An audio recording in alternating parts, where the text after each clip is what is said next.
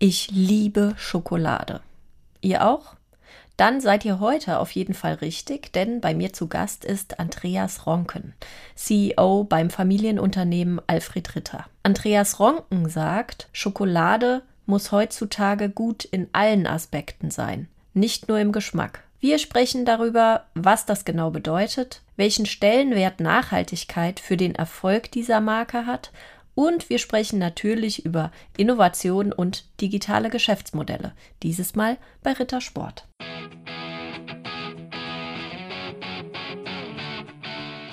Betami nimmt euch mit auf die Reise in die digitale Transformation von Unternehmen. Wir erzählen die inspirierenden Geschichten von großartigen Menschen über Digitalisierung, Megatrends, Mindset und Leadership. Quadratisch, praktisch, gut.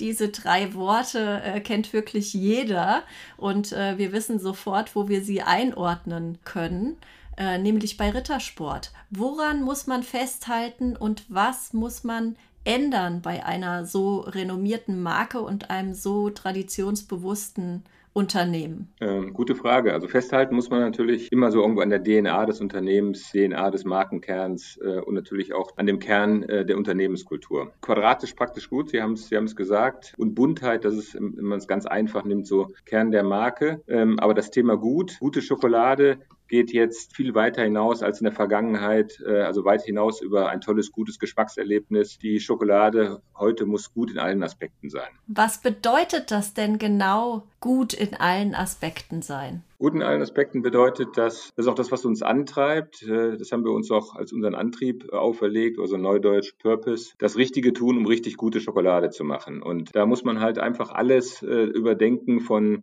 wo beziehe ich den Kakao her, wo, be wo beziehe ich die Milch her, wie ist die gesamte Lieferkette, geht es allen Beteiligten in der Lieferkette gut, wie geht es der Natur, was für ein Footprint hinterlasse ich? Und äh, das ist einfach ein riesig großes Feld, das geht weit darüber hinaus, dass es natürlich Schokolade gut schmecken muss, aber äh, sie muss auch vor allen Dingen gut sein, äh, ich sag mal in der gesamten Lieferkette. Jetzt unterscheidet sich Ritter Sport und die Produkte schon allein vom Äußeren von äh, den Marktbegleitern, denn die Schokolade ist quadratisch und äh, sogar höchstrichterlich bestätigt ist das ein äh, Alleinstellungsmerkmal. Sie stellen zum Beispiel Schokolade her, die sich gar nicht Schokolade nennen darf, weil sie nämlich zu wenig Zucker hat. Und das Unternehmen ist äh, im Gegensatz zu vielen großen internationalen Marken ein Familienunternehmen. Schwimmt Rittersport gerne gegen den Strom?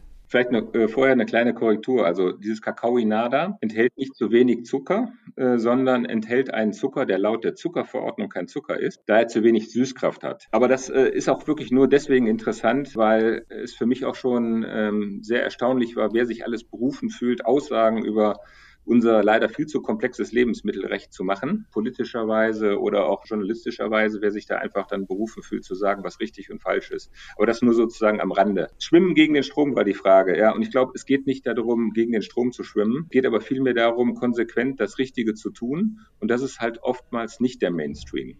Und das ist so genau das Thema wie mit dem Kakaozucker. Der wird halt standardmäßig, mainstreammäßig nicht eingesetzt. Also der Kakaosaft, aus dem zum Beispiel auch der Kakaozucker ist, der wird standardmäßig oder in, in fast allen Fällen äh, im Ursprung läuft der einfach auf die Erde und äh, macht auch keine gute Bodenkulturen. Also eher sozusagen äh, macht er die Erde durch den pH-Wert kaputt und wird einfach verworfen. Das ist nicht das Richtige zu tun. Ja, und das heißt, wir haben jetzt da einfach einen Einsatzweg gesucht, dass es äh, äh für die Kakaobauern dann auch eine Möglichkeit Möglichkeit gibt, dieses Beiprodukt einzusetzen als Kakaozucker oder wir haben es jetzt, was wir jetzt gerade gelauncht haben, Kakao wieder, das dann einfach auch als Fruchtsaftgetränk oder als Erfrischungsgetränk. Im Endeffekt geht es darum, dass das richtig ist aus unserer Sicht, dass dieses, diese Beiprodukte eingesetzt werden, damit die Menschen das verkaufen können und davon dann Einnahmen haben. Ja, und das ist auch auf der einen Seite auch wieder cool, weil es was Neues ist für einen Konsumenten, was er auch so nicht kennt. Ja, und, und dann, darum, glaube ich, geht es, also so einen eigenen Weg zu gehen. Wir haben im Prinzip jetzt eine kleine zweite Marke dazu bekommen, Amicelli,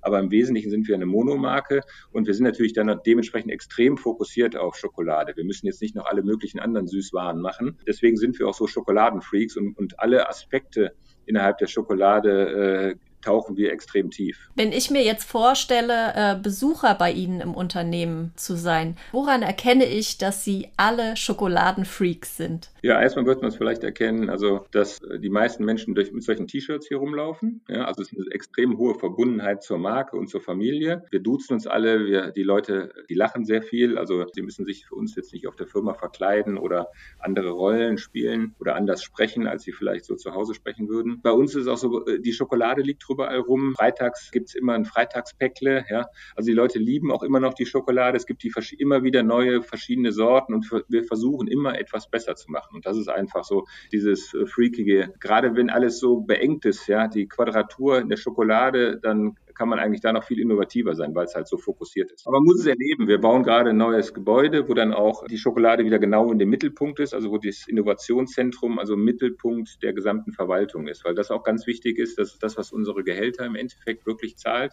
ist halt das auch immer das Produkt. Das Produkt ist wirklich der Held und darum geht's auch. Und das ist sehr, sehr oft so, auch in Firmen, da geht das dann irgendwie verloren. Dann ist die äh, Innovationsabteilung irgendwo hinten nah an der Produktion und dann gehen dann zum Teil Leute aus der Verwaltung dann einmal im Jahr dorthin oder so. Und dann verlieren die auch so die Beziehung zum Produkt. Und das haben wir die letzten Jahre auch extrem gegengearbeitet, dass es nicht diese Entfremdung gibt. Ja, also ähm, dass auch jeder sozusagen Bezug zum Produkt, dass jeder auch das Produkt auch kennt ja, das ist halt nicht so was, also, äh, dass man sagt, ja, es äh, ist halt einfach ein Produkt und wir verkaufen Schokolade, der andere Strumpfhosen.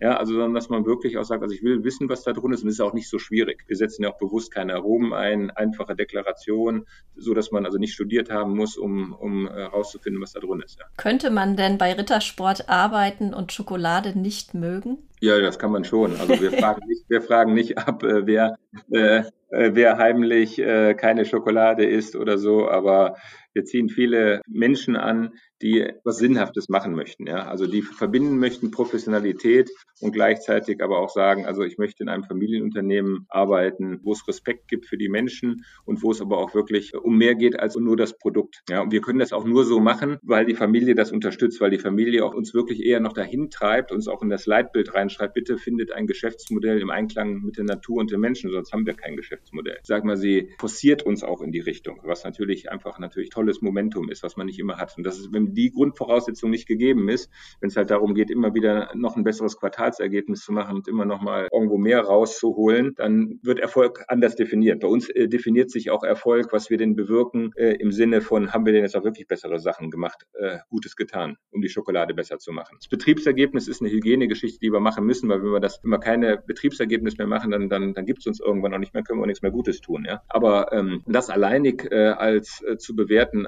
äh, als, als Ziel oder das, das ist einfach zu wenig. Und ich glaube, das möchte auch, möchten auch wenige Menschen und ich möchte es auf alle Fälle nicht. Ja, Sie haben jetzt gerade schon gesagt, dass äh, Nachhaltigkeit eine wahnsinnig große Rolle spielt bei Rittersport. Was trägt das aus Ihrer Sicht aktuell zum Erfolg des Unternehmens bei? Ja, das ist immer eine schwierige äh, Frage. Also ich glaube schon, dass viele Menschen, das haben wir auch festgestellt, Gutes zu tun, aber natürlich auch darüber zu sprechen. Und wir haben auch ähm, uns kritisch äh, sozusagen mal so reflektiert die letzten Jahre, dass wir viele Sachen gemacht haben, seit 2018 nachhaltigen Einsatz äh, von nur noch 100 Prozent nachhaltigen Kakao. Wir sind klimaneutral, Scope 1 und 2 und, und auf dem Weg äh, zu, zu 3. Aber wir haben die Menschen nicht so richtig mitgenommen. Ja? Wir testen Papierverpackung, haben auch welche welche demnächst im Markt. Aber wir merken, dass wir, dass es einfach auch äh, gerade in unserer Branche extrem wichtig ist, die Menschen mitzunehmen und das auch irgendwie so zu kommunizieren. Ja, wir sind von der Grund-DNA, wir machen das ja nicht, um Geschäft zu machen. Deswegen sind, haben wir das auch die Kommunikation da immer relativ flach gehalten, weil wir gesagt haben, wir machen das einfach, weil es aus uns selber kommt. Ärgert uns aber auch wirklich sehr, wenn andere viel, viel weniger machen und machen daraus aber auch eine Riesenstory.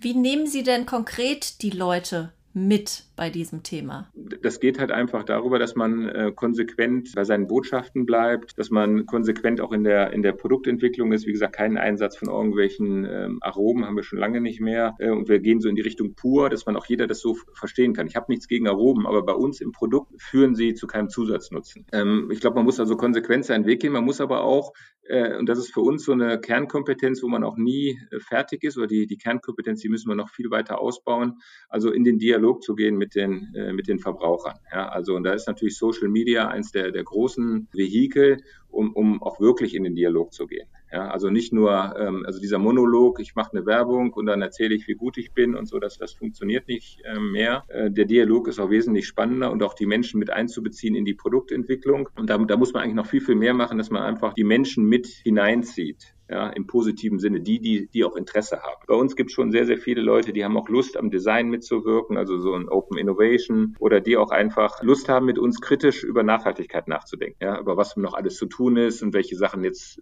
wichtiger sind als die anderen Dinge. Und das Wichtigste, glaube ich, was man haben muss, ist Transparenz. Ja, und man muss einfach die Grundeinstellung haben, alles transparent zu machen. Man muss erstmal selber die Transparenz für sich selber erzeugen. Das ist für viele Unternehmen, glaube ich, schon mal der erste große Schritt.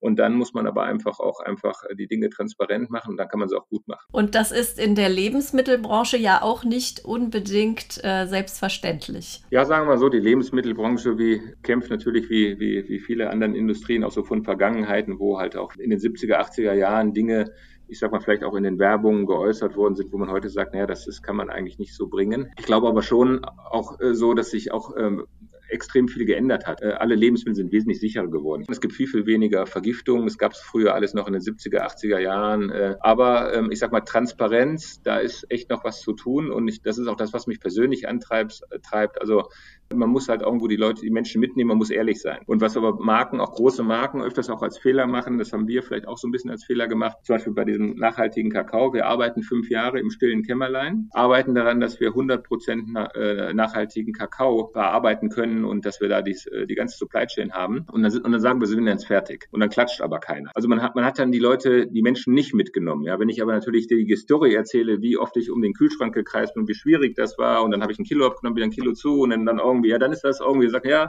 das ist ein ehrlicher, das ist authentisch und das ist auch so was große Marken, glaube ich, oft das falsch machen. Die sagen per Definition, die Marke ist immer 100% toll und äh, war es immer. Also es gibt ja immer etwas, was wir jetzt aus heutiger Sicht auch verbessern wollen, ja, und das muss man transparent dass man sagt, so ist das. Ja, das ist nicht, heißt nicht, dass wir genauso wie wir jetzt, wir sind Scope 1 und äh, Scope 2 äh, CO2-neutral, wir sind damit nicht zufrieden. Wir haben ja jahrelang CO2-negativ gearbeitet. Wir müssen ja 100 Jahre, gibt es die Firma, waren wir negativ und wir sind jetzt noch nicht mal auf Scope 3. Das heißt, wir müssen ja erstmal 100 Jahre aufholen, um die Erde mal, also um, um unsere Vergehen mal wieder mal äh, glatt zu stellen. Ja, da haben wir noch viel zu tun und es geht darum, dann auch positiv eigentlich zu sein. Nicht nur irgendwie neutral und, und dann nach Scope 1 und 2, das sind alles nur so Zwischenschritte, die nicht verkehrt sind, ja, aber ähm, die, die, die nicht die Lösung sind. Genauso wie es auch nicht äh, die Lösung ist, äh, ich sag mal, zertifiziert nachhaltigen Kakao. Das ist okay, ist ein Zwischenschritt, aber dadurch geht es den Bauern, ich bin viel im Ursprung, also noch nicht äh, signifikant besser. Dadurch ist das Problem nicht gelöst durch diesen Siegel. Ja? Also ich ist nicht so, ach, jetzt kaufe ich nur noch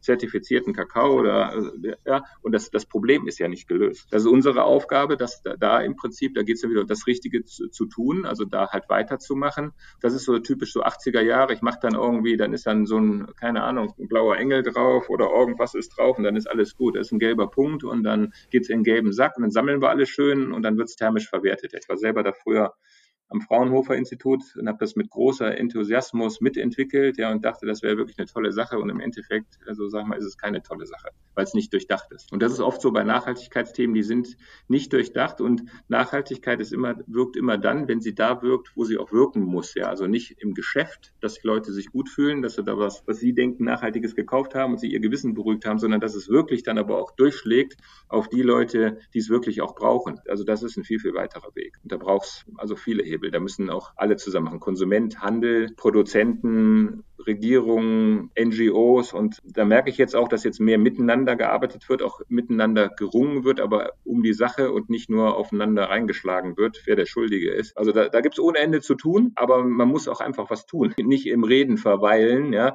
sondern man muss halt anfangen, dass man was, dass man was bewegt. Alfred T. Ritter äh, hat einmal gesagt, man schmeckt der Schokolade an, wie es den Menschen geht, die sie produzieren. Was sind das für Zutaten, die Sie für dieses Rezept haben? Ja, also ich meine, was, was er damit meint, das haben wir lange zusammengearbeitet, das ist auch wie in der Küche auch, ja. Also geht's den Köchen gut, dann gibt's auch leckeres Essen, ja. Also und äh, ich glaube, wenn wir ähm, natürlich heißt es auch die Menschen gut behandeln, nicht nur die Kakaobauer, natürlich auch die Menschen, die hier in Waldenbuch die Schokolade produzieren. Es muss da einfach ein respektvolles Miteinander sein und auch ein menschliches Arbeiten, ja. Also so, dass dann auch, ähm, ich sag mal, Fehler verziehen werden, dass man sich äh, irgendwo sicher fühlt in dem, in dem Unternehmen, auch eine Emotionalität Identität irgendwo hat, die einen äh, im Prinzip ein bisschen mehr bedeutet als einfach nur Gehaltscheck überreicher. Das ist letztendlich eine Kulturfrage und äh, ich glaube, da sind auch viele Familienunternehmen also deutlich stärker, weil halt einfach auch der, der Familie, also so nehme ich auch viele Familienunternehmer wahr, die wissen einfach die Bedeutung der Unternehmenskultur noch viel mehr einzuschätzen. Weil Unternehmenskultur, würde ich sagen, ist äh, um Faktor äh, fünf bis zehnmal wichtiger als Unternehmensstrategie. Also Strategie ist eine tolle, wenn man eine tolle Strategie entwickelt hat.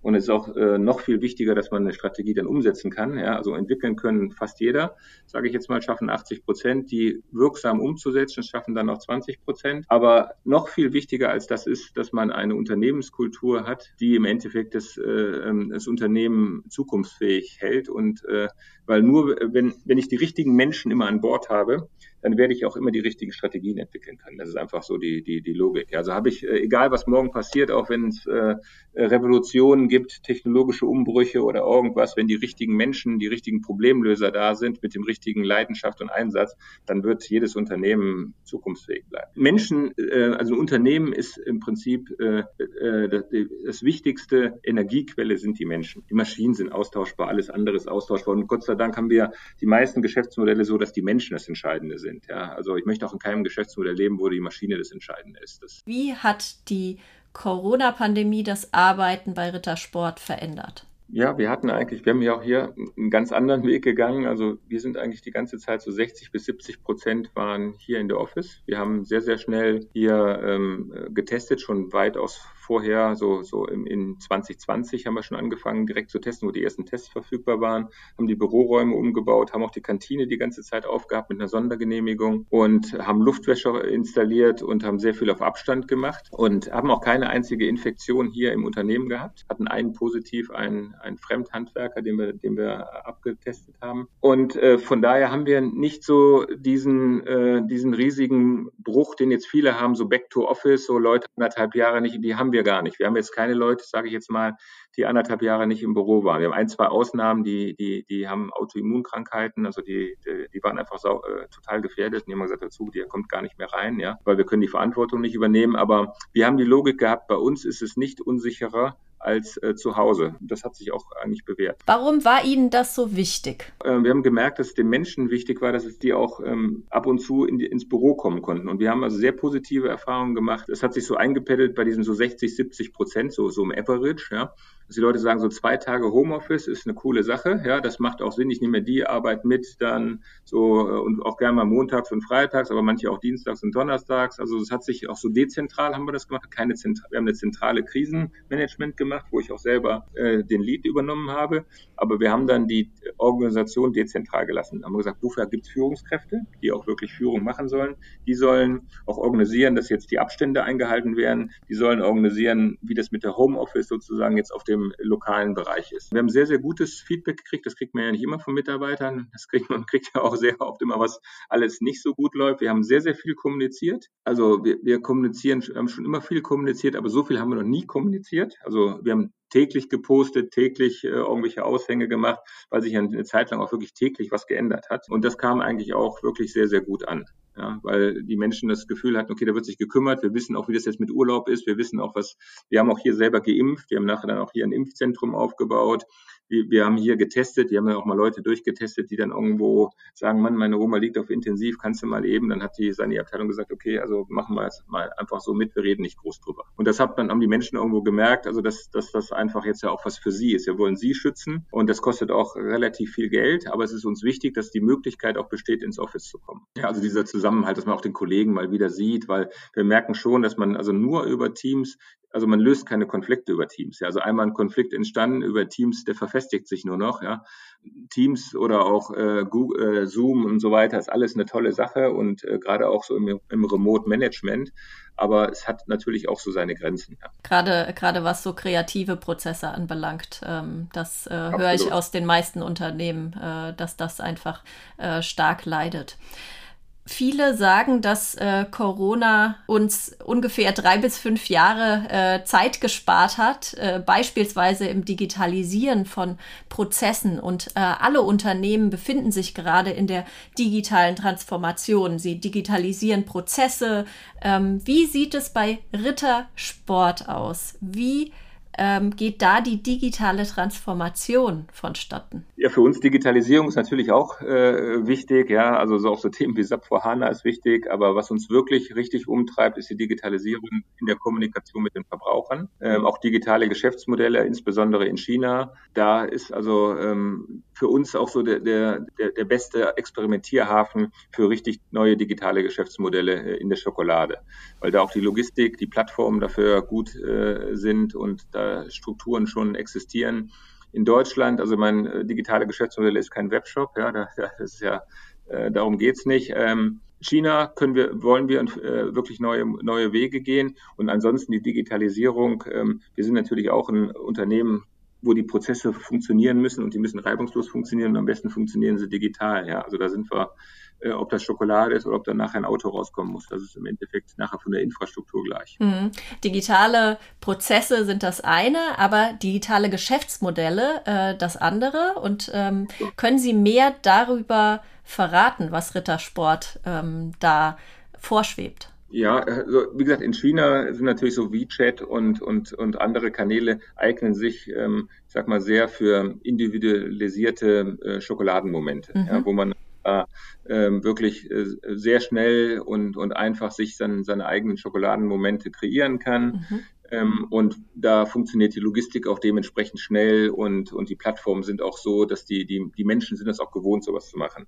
Mit Schokolade per se darf man auch in Deutschland nicht vergessen, auch wenn wir jetzt nicht so einen heißen Sommer haben, so ein halbes Jahr lang kann man die eigentlich nicht versenden. Und wir wollen nicht jetzt irgendwie hier so mit gekühlt äh, äh, Schokolade das machen. Also wenn man da irgendwie in die Kühlkette mit einsteigen kann, dann ist das äh, okay. Aber man sieht ja auch selbst hier Amazon hat es noch nicht so richtig geschafft, flächendeckend also die Kühlkette zu abzuliefern. Ja, das hat man vor vier, fünf Jahren noch anders gesehen, dass man sagt, man, das äh, wird alles Standard, äh, Amazon Now und so weiter. Ähm, das wird kommen, aber es wird sich auch ähm, ähm, es wird beides geben. Es gibt diesen Omnichannel, es wird das klassischen LEH geben, es wird aber auch dieses Digitale geben. Das Positive ist auch, die Macht wird immer mehr äh, zum Verbraucher gehen, weil der kann das Produkt kaufen, einen Klick äh, entfernt und auch wenn es dann vielleicht am Anfang noch ein bisschen teurer ist, aber er kann sich das holen, was er will und er ist nicht mehr da gezwungen dran, dass es da irgendwo einen Händler gibt, der, der, der verfügbar ist. Aber es wird beides geben. Es wird auch die Händlerstrukturen geben und das ja. Wie funktioniert denn grundsätzlich Innovationsmanagement bei Rittersport?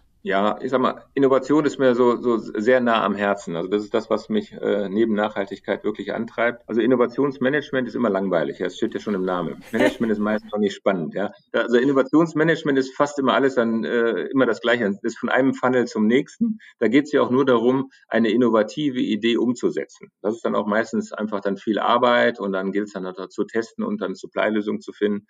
Also viel spannender ist natürlich, wie entstehen Innovationen. Und äh, da ist meine Erfahrung immer die die gleiche. Da geht es um leidenschaftlich äh, hart kämpfende Menschen, die einfach sich nie zufrieden geben, die immer ein Pain in the Ass sind, ja, die für ihre Ideen kämpfen und sich auch nicht so sehr an die Strukturen halten. Man braucht nachher die Strukturen, um die Innovationen hin äh, zu, äh, umzusetzen. Aber man braucht die Leute so break all the rules äh, und einfach mal die auch querdenken, die die anders sind. Also ich habe auch noch nie erlebt, äh, ich habe wirklich viel Erfahrung mit Innovation auch in anderen Unternehmen, wo ich abends immer so beratend tätig war, dass sich das irgendwo, äh, ähm, ich sag mal, dass man einen Managementprozess so aufgesetzt hat, dass da Innovation rauskommt. Ja.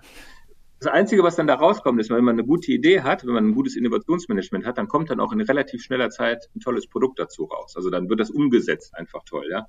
Wenn man das nicht hat, dann hat man Chaos und jedes, äh, jedes, äh, jede Innovation ist ein Abenteuer. Ja? Das ist auch doof. Äh, aber ich glaube, so diese richtige Innovation, das ist, äh, da geht es im Endeffekt wieder nur um auch um Menschen äh, und auch um Inspiration. Man muss sich einfach auch Zeit nehmen. Also unsere Kakaoplantage ist eine riesige Inspiration. Also dieses Kakao wieder ist ja daraus entstanden. Wir haben ja gesehen, das läuft da, das läuft da runter. Und das, das sagt, ey, das ist ja Wahnsinn. Wir haben jetzt hier 1,2 Millionen Bäume. Da kommen jetzt 3000 äh, Tonnen Kakao, der fließt ja wahnsinnige Tonnage an Saft darunter. Das kann ja nicht sein, kann ja nicht gut sein. Und dann, und das ist einfach dann, wenn man das dann sieht, dann äh, ist das mit der Inspiration nicht so weit. Dann sagt man, was kann man daraus machen? Kann man Getränk machen? Kann man Zucker machen? Wir haben noch andere Sachen, die verrate ich jetzt nicht, ja. Was man daraus machen könnte, das können wir, ja. Und dann, dann, dann sprudelt das und dann muss, braucht man nachher irgendwie einen Prozess, damit das dann auch nachher funktioniert. Also das ist auch nicht, äh, ist auch wichtig, aber das ist äh, nicht, die, nicht die Quelle. Das heißt, man muss am Ende nur die richtigen Menschen an den richtigen Ort bringen. Ja, also ich sag mal so, da hat man auf alle Fälle schon mal viel, viel richtig gemacht, ja. Mhm. Und natürlich hat man dann natürlich so, wenn man ein Unternehmen ist, was man dann natürlich dann sagt, man möchte dann ja auch, dass dann nachher auf dem Produkt auch die richtige Deklaration drauf ist, dass das Produkt äh, auch äh, ganz tolle Verpackung hat und so. Dann braucht man halt diese ganzen Prozesse, die dann auch nicht jetzt unbedingt so spannend sind, aber wenn die halt nicht funktionieren, dann ist es dann nachher auch doof. Dann gibt's dann nachher vielleicht eine Verpackung, die nicht schön aussieht oder, oder eine Sache, die nicht, ein Kleber, der nicht richtig hält und, und solche Sachen. Also das, äh, das braucht man auch, aber das ist, äh, ja, das ist eine andere, andere Liga. Das eine ist wirklich, die Prozesse müssen einfach funktionieren. Auch neue Dinge, die man macht, die müssen genauso gut eigentlich theoretisch funktionieren wie Sachen, die man schon seit fünf Jahren macht. Aber wie kriege ich, wie, wie komme ich denn überhaupt sozusagen darauf, äh, was Neues und was passt zu mir? Was sind gute Ideen? Was passt zur Marke? Was passt zum Unternehmen? Wo haben wir Kernkompetenzen? Und, und das ist, das ist viel, viel spannender. Und da geht es wirklich im Endeffekt, das ist genauso wie, wie Sie sagen, also die richtigen Menschen mit der richtigen Leidenschaft, das richtige Umfeld kreieren, dann wird das schon was. Ja. Das ist eine Frage der Wahrscheinlichkeit dann. Gab es bei Ihnen denn auch schon mal richtig, also aus Ihrer Sicht, richtig geniale Ideen, die dann am Ende nur wegen des Prozesses gescheitert sind? Ja, gibt es sicherlich. Also, fällt mir auch Also es gibt alles. In der Innovation gibt es eigentlich alles. Es gibt alles, was traurig ist, gibt es auch in der Innovation. Äh, und dann ist irgendwas falsch, ja. Also wenn mhm. im Prinzip der Prozess Ideen natürlich kaputt macht, ja, und das hat man oft, man, dann hat man so eine, so eine Überstrukturierung, ja, dann muss man sagen, da, da ist irgendwas falsch, ja. Wir haben, äh, wir haben es einen marktgetriebenen Prozess. Ja, das heißt also, natürlich gibt es Marktforschung, Trends, wo man sagt, man, es gibt den Trend dazu, und da müssen wir gucken, dass wir dann dass die Inspiration aus dem Markt kommt, vom Konsumenten und so weiter. Ja. Das äh, nennen wir die marktgetriebene Innovation. Dann gibt es das andere, die kompetenzgetriebene Innovation. Das heißt also, man, die, die, die äh, Kunden hätten ja auch, äh, sagen ja nicht, sie wollen ein Elektrofahrzeug. Ja. Das kommt ja auch eher kompetenzgetrieben, weil die auch gar nicht wissen, ob das überhaupt gehen kann und wie, wie weit so ein Auto fahren kann. Ja. Und die Kunden können dann nachher jetzt einem sicherlich sagen, ich möchte mehr Reichweite, mehr Reichweite, mehr Reichweite. Das ist ganz klar, da braucht man auch kein Genie zu sein, was dann marktgetrieben die Leute dann nachher wollen.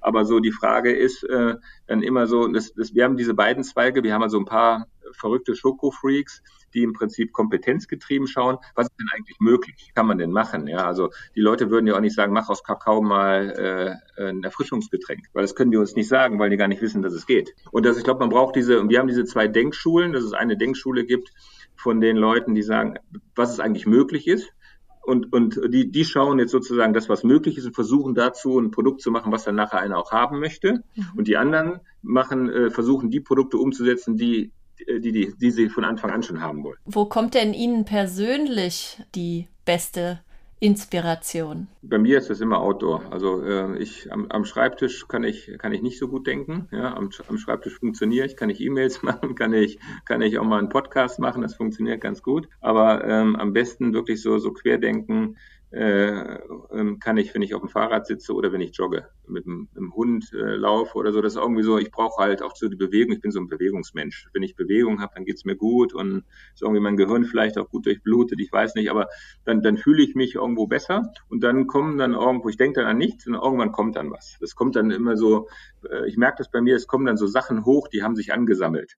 Und immer wenn ich irgendwie auch Probleme zu knacken habe oder ob im privaten oder im, im beruflichen Bereich, dann gehe ich eigentlich laufen, weil äh, die, die, die Probleme löse ich dann im Laufen, ist auch ganz angenehm, aber immer ist der Lauf vorbei, ja, und, und äh, ist auch ganz gut. Ja, äh, vielen, vielen Dank, Andreas Ronken, für äh, diese spannenden Einblicke in äh, das Arbeiten bei Rittersport.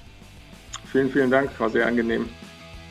Die Buch- und Tooltips aus der heutigen Folge sowie weitere Infos zu meinem Gast findet ihr wie immer in den Show Notes. Für mehr Input rund um Digitalisierung, Leadership und Inspiration folgt uns auf Facebook oder Instagram.